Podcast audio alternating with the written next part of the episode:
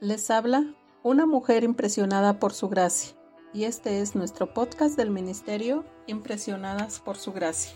Estás escuchando Reto de Lectura 365. Una mujer impresionada por la palabra. Día 352. 18 de diciembre. Hoy leemos Hebreos 5 al 8. Los peregrinos deben progresar, no queriendo que se vuelvan perezosos, sino que imiten a quienes por su fe y paciencia heredan lo que ha sido prometido. Hebreos 6, 12. Este versículo resume el mensaje principal de esta sección difícil y a veces mal entendida de la epístola. Israel quería volverse a Egipto y, como resultado, una generación completa no logró obtener lo que Dios le había prometido. Fueron librados de Egipto, pero nunca disfrutaron el reposo prometido en Canaán. Nosotros, los creyentes, podemos cometer hoy el mismo error.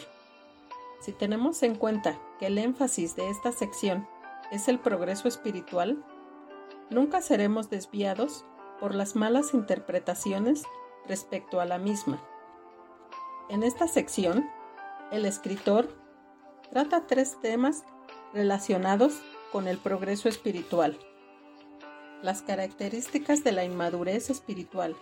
Hebreos 5, 11 al 14. El llamamiento a la inmadurez espiritual.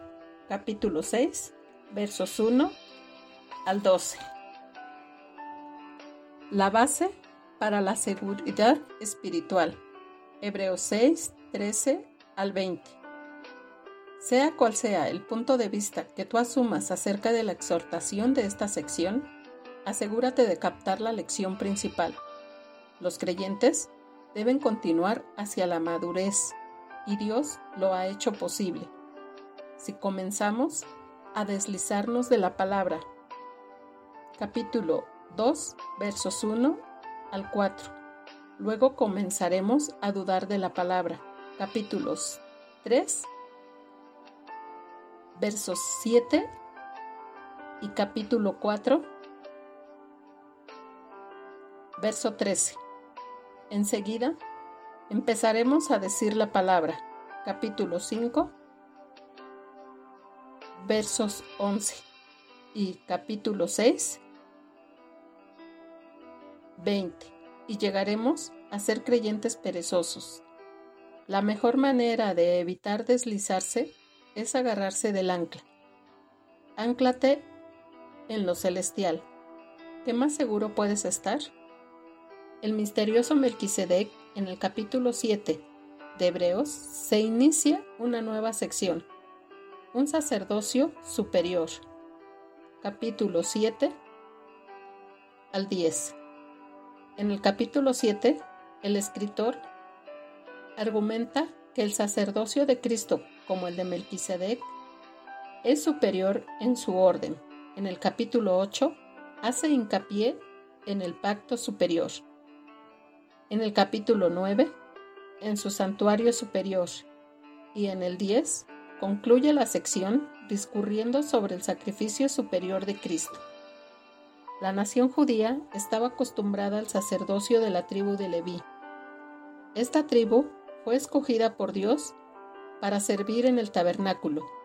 Éxodo 29, números 18. Aarón fue el primer sumo sacerdote ordenado por Dios. A pesar de sus muchos defectos, los sacerdotes habían servido a Dios por siglos, pero ahora el escritor afirma que dicho sacerdocio había terminado para defender esta declaración y probar que el orden de Melquisedec es superior al de Aarón, presenta tres argumentos. El argumento histórico, Melquisedec y Abraham, Hebreos 7, versos 1 al 10. El argumento doctrinal, Cristo y Aarón, Hebreos 7, 11 al 25. El argumento práctico, Cristo y el creyente. Hebreos 7, 26 al 28. El pacto superior. Jesucristo es el sacerdote superior de Dios. ¿Hay algo que pueda disminuir su superioridad? Nada, porque Él ministra a base de un pacto superior. Hebreos 8. En un santuario superior. Capítulo 9. Y por causa de un sacrificio superior. Capítulo 10. El tema de este capítulo es el pacto superior. El escritor presenta tres evidencias de la superioridad de este pacto. Es ministrado por un sumo sacerdote superior. Capítulo 8, versos 1 al 2.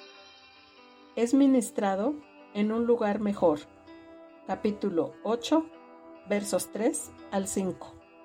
Está basado sobre mejores promesas. Capítulo 8, versos 6 al 13. Sí, nuestro Señor está ministrando a base de un pacto superior. Un nuevo pacto que nos hace partícipes de la nueva naturaleza y de la hermosa vida nueva que solo Cristo puede dar. Gracias por escucharnos en este bello día. Nuestra oración es que Cristo viva en tu corazón por la fe y que el amor sea la raíz y el fundamento de tu vida y que así puedas comprender cuán ancho, largo, alto y profundo es el amor de Cristo.